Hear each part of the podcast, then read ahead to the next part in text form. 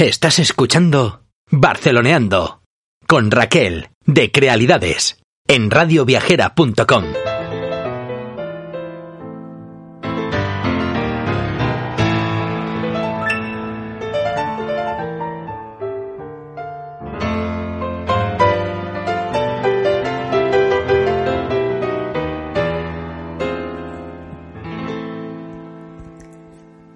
Feliz. Bienvenidos a otra cita contigo mismo en esos viajes que realizamos sin tiempo ni espacio. Aquí en el perfecto lugar donde nos ubicamos. Aquí, aquí, ahora. Aquí en este lugar donde la mente y la imaginación jamás estuvieron confinados. Y hoy, en este nuevo episodio de Barceloneando, vamos a abrir mente y corazón y vamos a sumergirnos en una ruta por los entresijos de un barrio muy peculiar. Se llama Raval. Vamos a rabalear juntos. Vamos a hacer fiel caso de ese mural que aparece con la conjugación del verbo rabalear. Nada más entramos en su corazón y vamos a desentrañar lugares que ya hemos visto de otra manera, anécdotas, para mantenerlas en el vinilo de nuestra memoria y a partir de ahí verlas de otro color, sin condicionamiento, con gusto. Hoy te doy la bienvenida a este ratito de relax tuyo y mío. Y nos damos aquí cuenta de que estamos para imprimir nuestra mirada de un modo extraordinario. Hoy nos damos cuenta de que no necesitamos más que un poco de saber estar, de sabernos dejar y darnos eh, esa oportunidad de ver cómo un lugar no es lo que es, sino lo que nos permitimos descubrir de nosotros en él, imprimir también de esa nueva mirada. Vamos a realizar esta ruta. Para ello simplemente abre tu corazón, relájate, descansa Disfruta ahí donde estás y vamos a viajar paso a paso, pedaleo a pedaleo, por este barrio tan peculiar. Lo primero que me encantaría contarte es que el carismático barrio del Raval es el origen del radio de la ciudad medieval. Y es que tras haber sido otro de los principales barrios obreros de Barcelona por aquellos tiempos de Gaudí, como hemos hablado muchas veces, en especial cuando te hablaba del Palacio Güell, hoy se ha transformado. Hoy en día es un punto de interés para la cultura, el vintage, las tiendas de música, los conciertos en vivo y el arte. El Raval es un distrito que ofrece un sinfín de actividades y una multiplicidad de colores de aromas, de esencias y posibilidades para todos los gustos. La verdad es que es un poco la meca del mundo skate, del arte contemporáneo, de los tesoros medievales, de las chupas de cuero o de las cazadoras vaqueras y de los pelos de colores, de lo contemporáneo, de los contrastes, de lo cosmopolita y de los grafitis mezclados con lo esencial, con los claustros góticos y con el arte medieval. Aparecía como lugar de ubicación de los primeros tesoros o centros de beneficencia, caridad y hospitales de Barcelona. La ciudad medieval ya no disponía de espacio suficiente para ello. Sin embargo, el Raval, y como su propio nombre indica, estaba compuesto por campos de cultivo y extensión. Por ese motivo, cinco de sus hospitales primigenios, justamente, esos que, de los que hemos hablado en algunos momentos, por ejemplo, cuando hablábamos del gran filántropo Marcus, Bernard Marcus, acabarían justamente aglutinados conformando en el Hospital de la Santa Creu del Raval A hablar un poquito más de esto después. Te la voy a contar para que sueñes y abras tu mente y corazón. Pero hoy, en esta ruta, pasearemos por algunos de estos centros de beneficencia también y hablaremos de ello, como la Casa de la Caridad, el Convento de los Ángeles, la Casa de la Misericordia, el Convento del Bon Succés, el Hospital de la Santa Creu, como hemos dicho antes, y otros puntos como el Monasterio de San Pau del Camp. También hablaremos de otros locales donde el modernismo aún tiene su meca y jamás pasó de moda. Hablaremos del Paraguay, de las antiguas drasanas, del Museo Marítimo, de la Rambla del Raval y del enorme gato de Botero. Como no, también hablaremos del refugio antiaéreo de la Guerra Civil 307. Es que en Raval hay tanto que ver y tanto que disfrutar que no me llega simplemente este ratito para contártelo.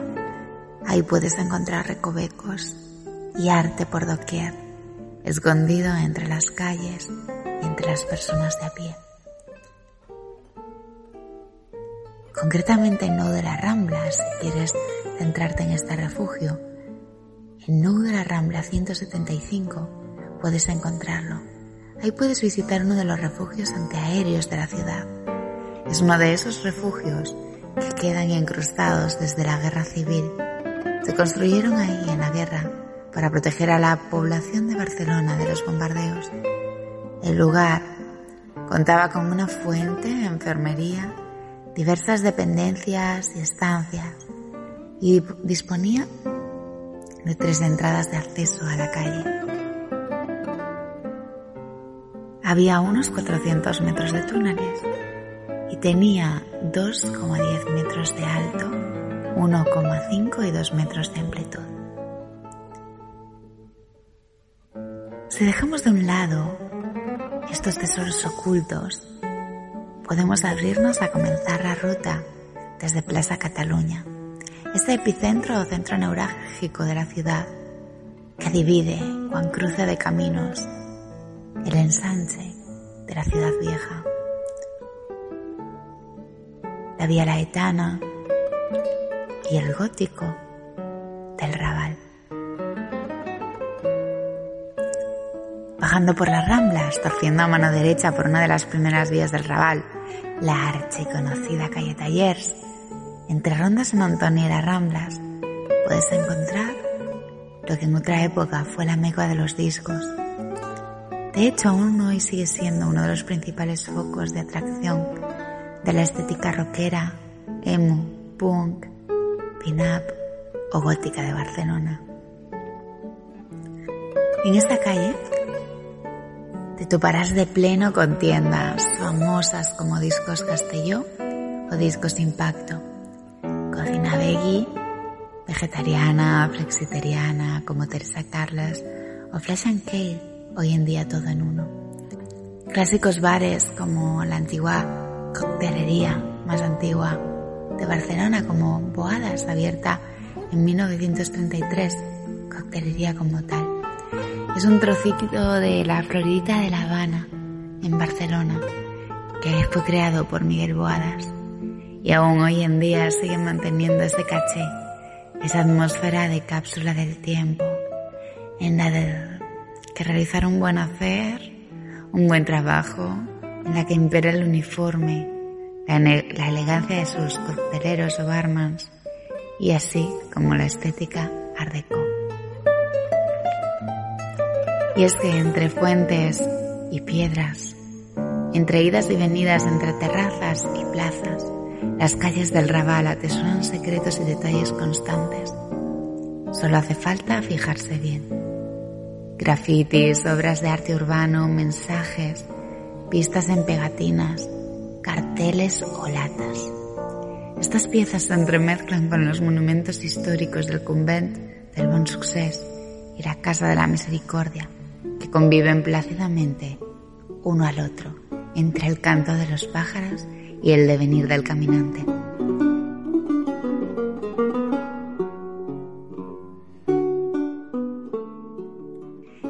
Caso del convent de la Mara de Déu del Bon estaba a cargo de los servitas, siervos de la Orden de María. Hoy en día aún conservamos ese escudo. El convento data del siglo XVII. Es de estilo barroco y fue desamortizado en 1835. Tras la desamortización, este convento se utilizó como hospital militar, como centro de caballería y como centro de la infantería. Acabó prácticamente destruido casi en su totalidad. Sin embargo, a pesar de haber sido hecho trizas por esa aviación alemana, un siglo después, durante la Guerra Civil Española, en 1945, se derribó el conjunto restante para la creación de la actual Plaza Vicens Martorell.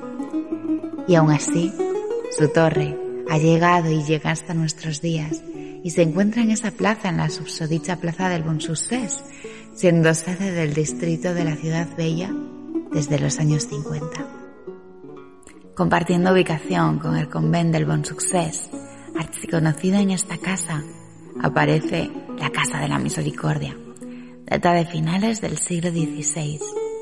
Se encuentra en el Raval, en la calle Elizabeth. En la antigüedad llegó a ser cobijo de las niñas huérfanas y pobres, así como de las ancianas. Hoy en día es posible disfrutar aún de su antigua capilla, pero de otra manera, reconvertida en la central.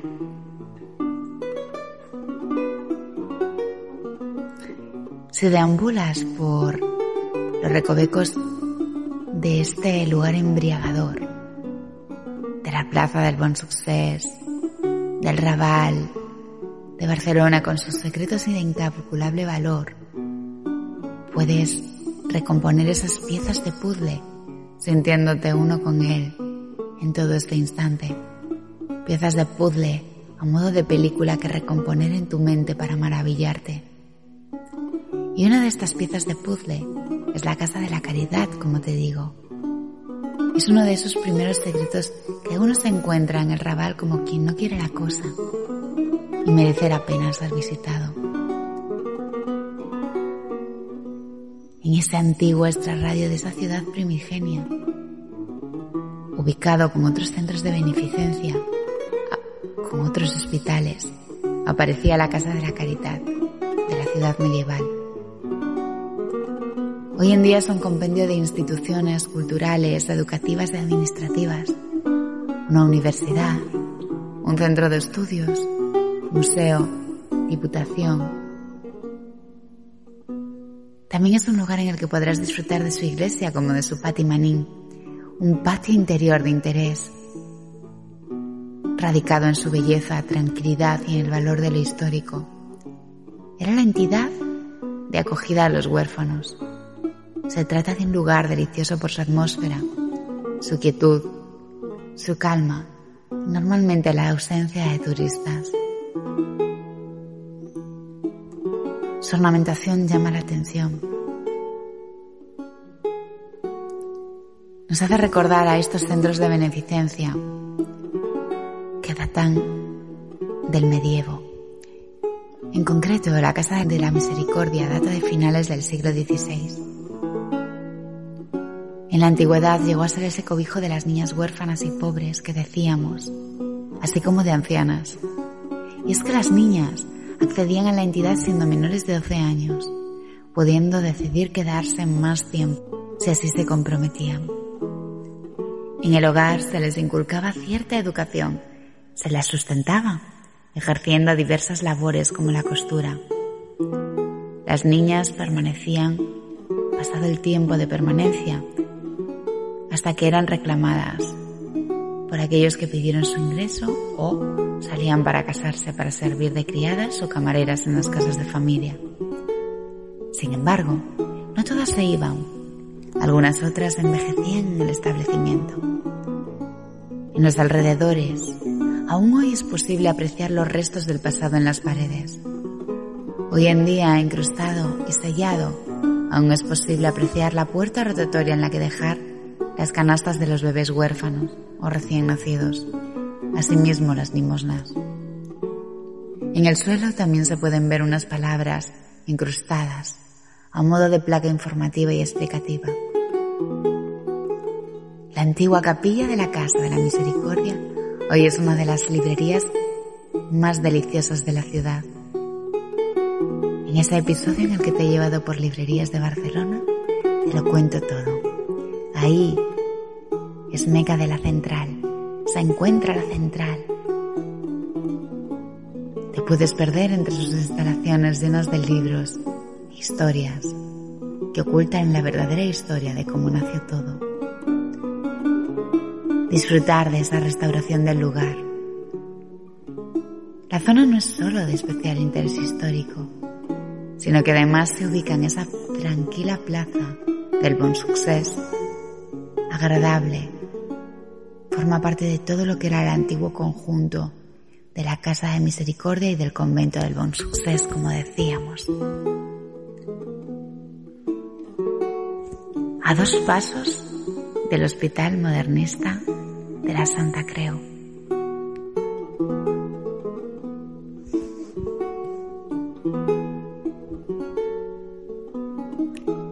No obstante, ahora en nuestra ruta aún no nos toca hablar del hospital. Nos toca descubrir otro enclave fundamental. Los Ángeles, el convento de los ángeles, de principios del siglo XVI. Este se encuentra en la plaza del Museo de Arte Contemporáneo de Barcelona, el MACBA. De hecho, en la actualidad, su extensa fachada renacentista y los restos que se conservan constituyen un espacio para las actividades culturales del museo. Se encuentra en la calle de Los Ángeles, Carrera del Ángeles número 3. Antes de marcharte de esta zona, no olvides visitar el museo.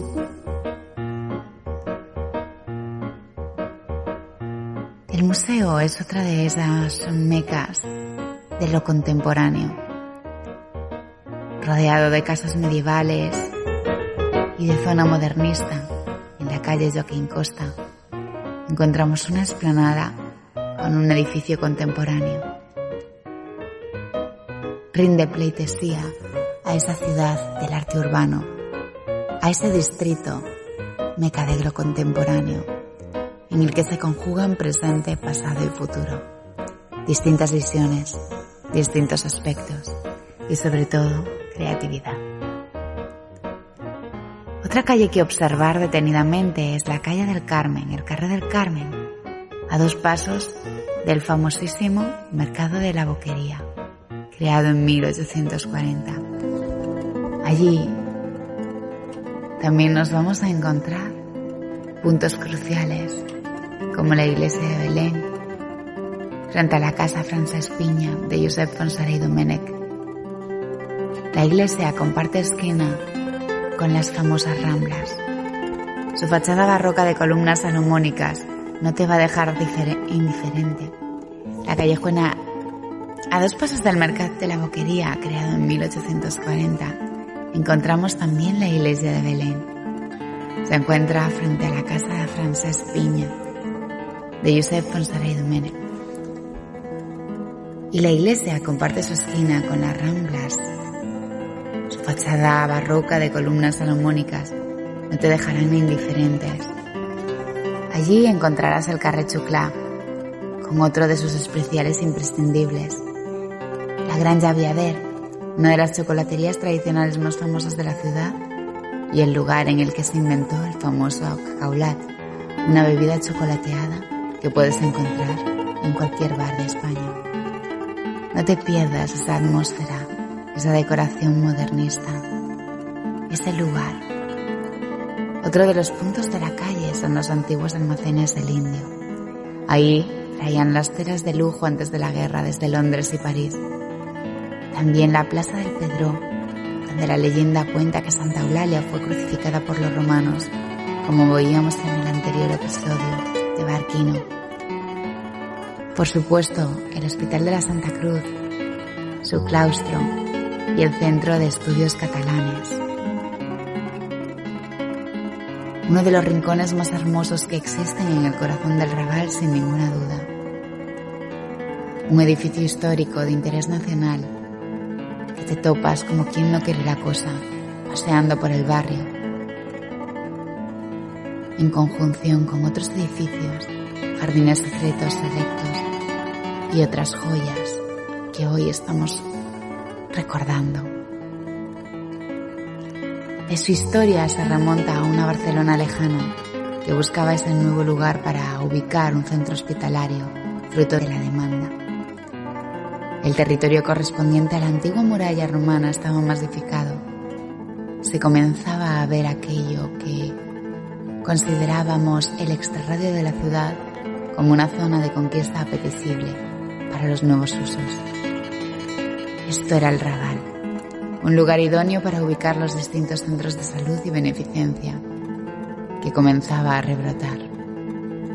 Tenemos que irnos al siglo XV, en concreto a 1401, para retroceder hasta el momento indicado en el que se puso la primera piedra de este hospital, en una época en la que la ciudad se encontraba sumida en el hambre, asolada por las plagas y la peste.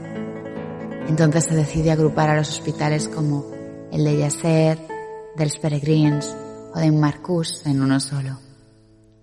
Bajo el reinado del rey Martí I de Aragón, se comienza la construcción de un hospital magnífico, dirigido por el arquitecto Guillén Gabriel. Se estructuraría en distintas salas y plantas alrededor de un hermoso claustro, alrededor de un hermoso patio enclaustrado. Las obras se pararían y retornarían en distintos años a lo largo del tiempo, resultando de esto diversas ampliaciones del hospital así como un estilo arquitectónico más depurado. Al parecer, el conjunto parece pertenecer a un estilo gótico civil catalán. Se componía de la zona de naves, la iglesia y un antiguo archivo del hospital, una edificación de, estilo gótico. Al parecer, el conjunto parece pertenecer a un estilo gótico civil catalán se componía de la zona de naves, la iglesia que encontramos en el Carrer del Carmen, en esa placita, y el antiguo archivo del hospital, una edificación de estilo gótico. Las reformas y su reestructuración fue algo constante con el paso y el devenir de los siglos. En el siglo XVI, una de las cuatro, en una de las cuatro alas de dos pisos primigenia se derribó para construir otro patio con pórtico que anexionase se derribó para construir otro patio con pórtico que se anexionase ya al existente. Hoy en día aún encontramos la fabulosa escalera monumental que abre acceso a la Biblioteca de Cataluña. El Hospital de la Santa Creu da nombre a la calle Hospital. Siguió en funcionamiento hasta bien finalizado el siglo XIX al igual que pasaría con otras casas de salud y beneficencia de la zona, como la Casa de la Caridad. El hospital quedó desbordado por la afluencia de personal y de personas. Y creciendo esa población quedó obsoleto. Ya no era capaz de abastecer y absorber toda la demanda. Así que decidió, como quien no quiere la cosa, mudarse de barrio y de estilo. Y del medieval y el gótico se nos fue al modernismo. Sería entonces cuando, movidos por la necesidad de un lugar con mejoras a nivel técnico, de espacio y de higiene, se decidiese trasladarlo a su nueva sede, el Hospital de la Santa Creu y San Pau, construido por Domènec Montaner de 1902 a 1930. La obra del nuevo Hospital de la Santa Cruz se llevó a cabo en un recinto que aglutinaba terrenos cedidos por un banquero benefactor, Pau Gil, y por terrenos adquiridos por el hospital en sí mismo. Hoy en día es conocido por San Pau, justamente en honor de Pau Gil, su benefactor. Podemos disfrutarlo en La Barcelona del Modernismo, otro capítulo, otro episodio de Barceloneando. Desde que en 1926 el ayuntamiento adquirió este antiguo hospital de la Santa Cruz, el recinto fue incluyendo diversas sedes en su interior, hasta tener las actuales. Tenemos la escuela Masana, el Instituto de Estudios Catalanes, dos escuelas públicas, dos bibliotecas públicas y por supuesto restaurante El Jardín. Si seguimos deambulando por el Raval, podemos encontrarnos con el bar modernista Muy Buenas de principios del siglo XX, que hace poco hace unos años reabría sus puertas, volviendo a dotar al Raval de algo tan suyo. La calle Joaquín Costa está ubicada justo frente a este bar. De hecho, este bar da la bienvenida a algo muy especial. Es una calle colmada de leyendas negras, como la del Jack el Destripador o la de la vampiresa del Raval, que hablábamos en nuestro Barceloneando por Historia. Además, dispone de distintos locales interesantes y modernistas. La antigua Granja Gabá, lugar donde nacía Terence Mosh cuando era una lechería modernista. Hoy Bar Beirut, en el número 37. Y la famosísima Casa Amirai, en ese increíble cruce de caminos. Si te pierdes por las calles de ese lugar, puedes callejear hasta encontrar el gato de Botero, hasta encontrar el gato de Botero y pasear por la Rambla del Raval. La Rambla del Raval es el corazón, arteria principal del barrio. Pese a estar prevista por el de Fonsardá como esa estrategia para limpiar y esponjar el antiguo barrio chino del centro, no sería hasta 1905 que aparece esta rambla nueva, joven, auténtica y carismática. Mientras te diriges allí, pasa por el carrer de la donde se ubican las antiguas fábricas, asociaciones y sindicatos. Un lugar crucial durante la huelga general de 1855 y la Semana Trágica de Barcelona. Cuando llegas y ves ese epicentro con palmeras, circular, en torno al que se disponen distintos edificios, observas al imperante gato de Botero disfrutando del sol. En cuanto al gato de Botero, ha dado vueltas por toda Barcelona durante más de una década. Fue adquirido por el ayuntamiento en 1987 y desde entonces hasta el 2003-2004 ha sido un gigante mastodonte errante e itinerante, un tanto nómada por la ciudad. No sé bien cuánto molestaría a los vecinos escuchar las pisadas de este gato de más de dos toneladas y media de metal en su paso lento por la ciudad desde la Ciudadella hasta el Estadio Olímpico en el 92, por la plaza de Banquerna, pero parece que ha tomado gustillo a su plaza de palmeras y a tomar el sol en el corazón del Raval y finalmente se ha sentado en la rambla, haciendo allí su morada.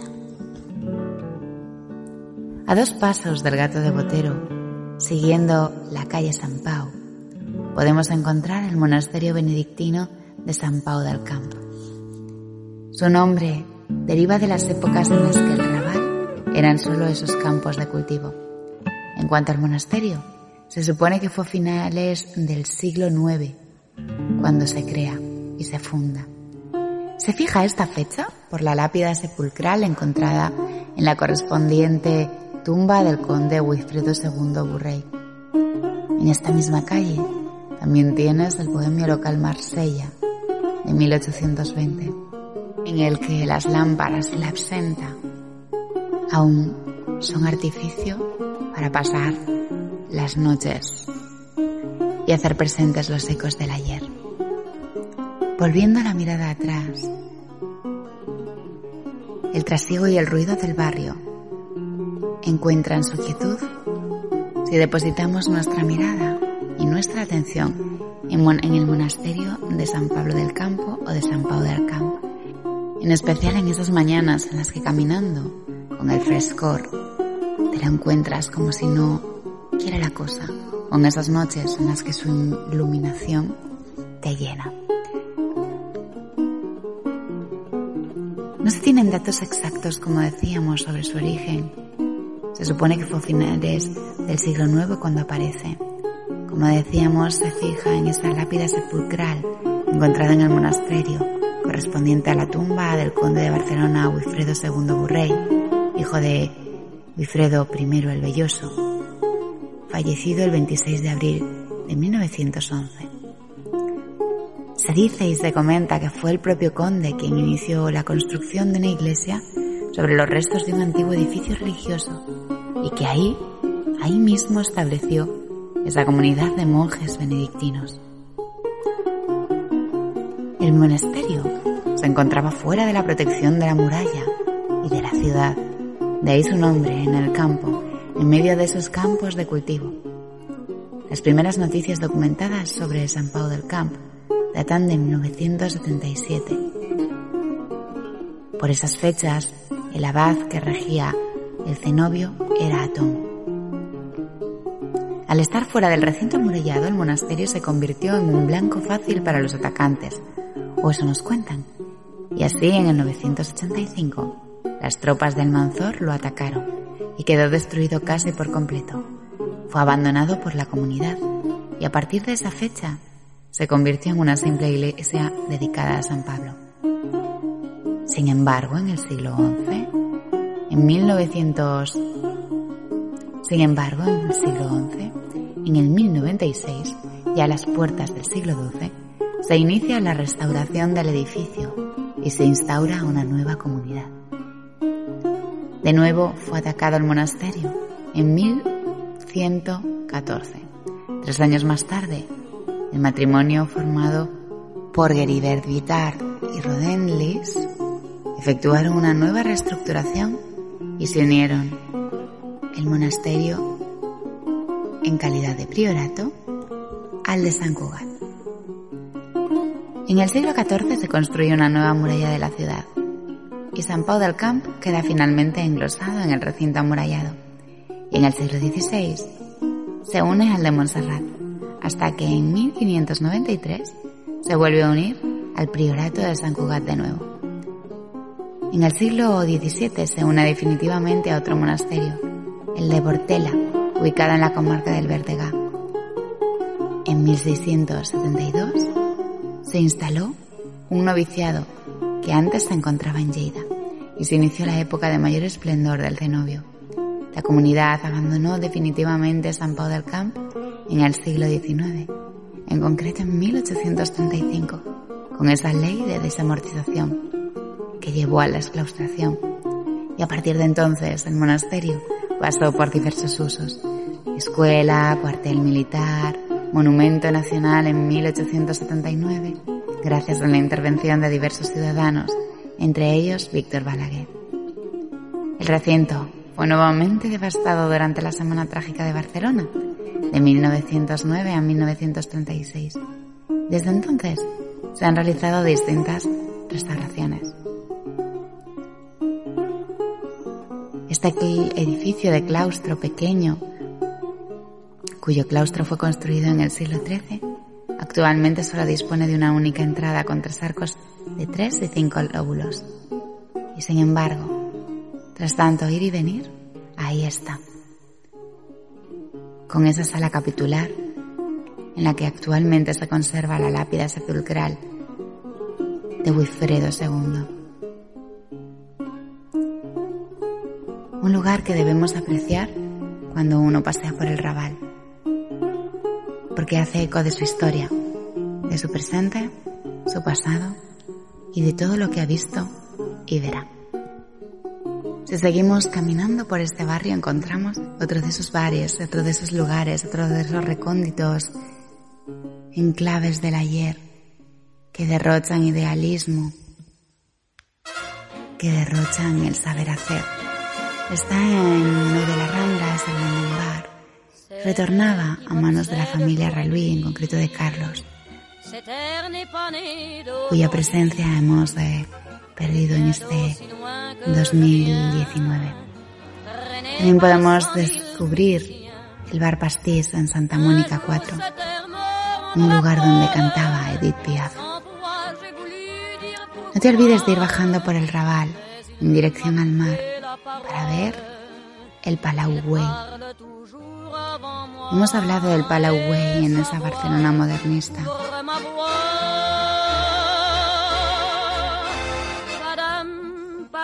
El Palau Güell es una famosa obra de Gaudí ubicada en la calle Nou de la Rambla, una de sus primeras grandes creaciones a inicios de su carrera arquitectónica. Se creó como vivienda para el industrial y mecenas Eusebi Güell y su familia, y contó con las brillantes innovaciones del arquitecto y la cooperación del mejor equipo de artesanos, ebanistas, forjadores y vidrieros. El diseño de Gaudí, junto con la elaboración de las estructuras deseadas por los maestros artesanos, daría a luz a una de las obras más hermosas del visionario. De hecho, sin duda es mi favorita. Si estás por Barcelona, de verdad que te recomiendo que la pases a ver. Y si no, si simplemente estás soñando, estás divagando en ella, paseándola con tu mente, recuerda que estás ante esos detalles orientales de maderas nobles, vitrales, forja, colores oscuros y a la vez claros, que dio a luz una de esas obras tan bellas del visionario, esa arquitectura primigenia de Gaudí en la que encontrar detalles dorados entre habitaciones lúgubres, en las que se componían obras de arte musicales o se daban citas a las reuniones más relevantes de la familia. El Raval entonces había llegado a ser esa zona carismática en la que el movimiento obrero empezaba a tener lugar. Los huertos irían desapareciendo y dando paso a la creación de fábricas textiles y viviendas. Se produjo un enorme crecimiento entonces que provocó que el Raval fuese un barrio insalubre. Con el derribo de la muralla medieval, la Rambla se había convertido en el paseo más elegante de Barcelona, con zonas como la Plaza Real, el Mercado de la Boquería o el Teatro Liceo. La alta burguesía comenzaría ahí a construir sus mansiones y palacios. Eusebi Wey decidió construir una casa, el Palacio Wey, en el Raval, porque deseaba unir su palacio de Nou de la Rambla con el edificio en el que habían vivido sus padres en la Rambla.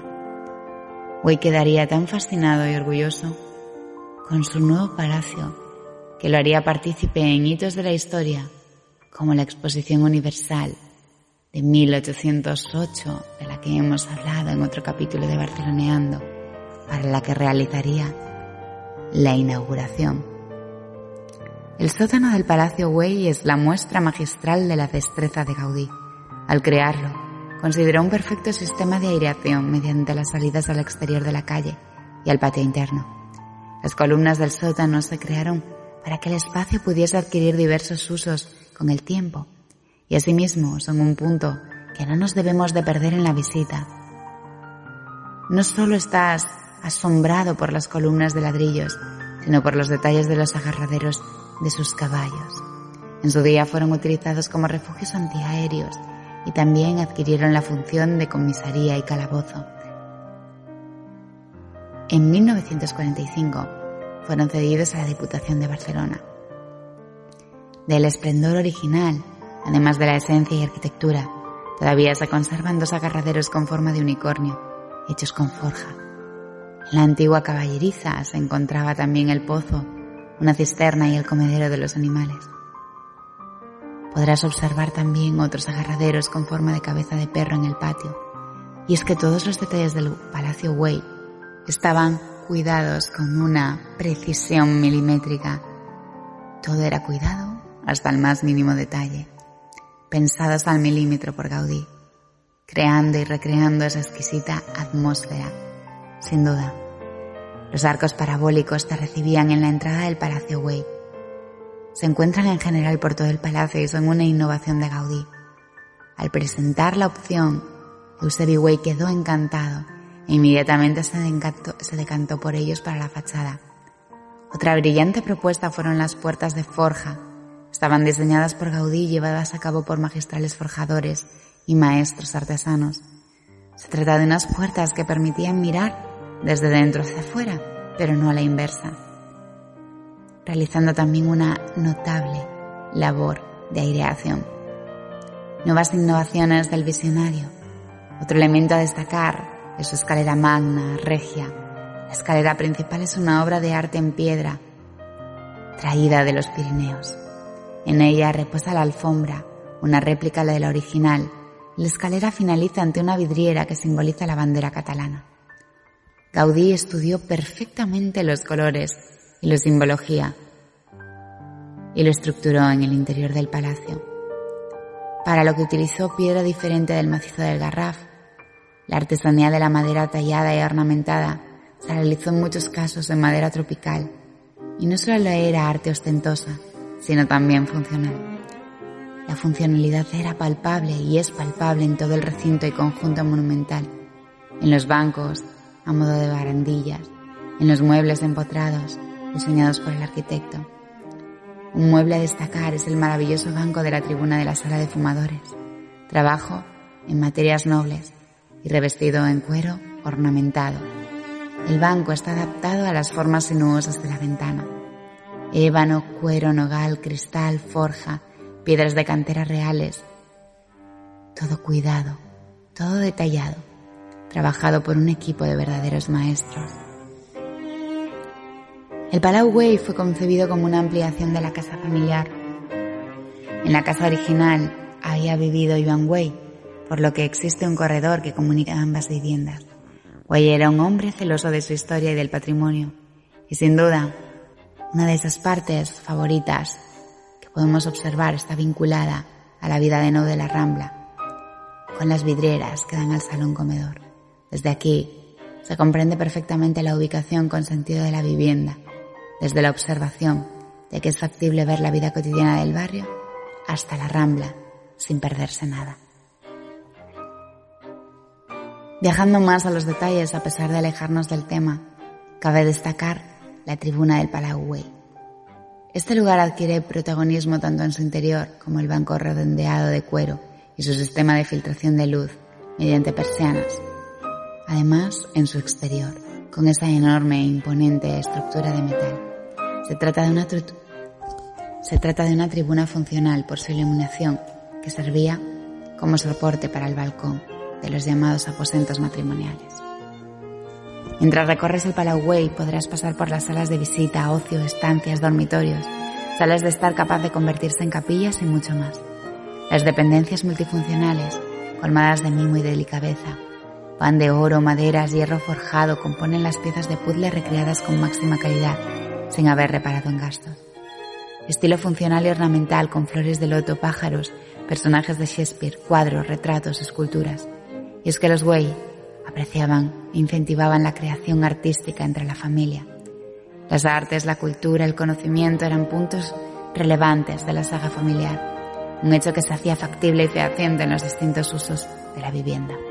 Mi parte favorita, sin duda, es la terraza de la azotea, donde poder disfrutar de una terraza elevada, donde el concepto de chimeneas se lleva al grado de extenuante obra de arte. Estamos ante el inicio de las chimeneas como escultura, esculturas policromáticas con sombreros y formas de tal genialidad, en la que se ve la ornamentación del trancadís, que tendrá tanta importancia en el Parkway. Me parece fundamental puntualizar ese concepto. El trancadís es la fragmentación y transformación en obra de arte abstracta de trozos de cerámica incrustados en la pared o revistiendo fachadas y objetos. No hace falta comentar que desde este lugar las vistas de la ciudad son impresionantes. Un orgullo de palacio para Gaudí, Way y la historia. Un expositor que mostrar ante la inauguración de la exposición universal. Ni que decir tiene que Way muy orgulloso de su casa, buscaba despuntar con innovación y detalle por encima de otras obras, incluso la de Marqués de Comilla.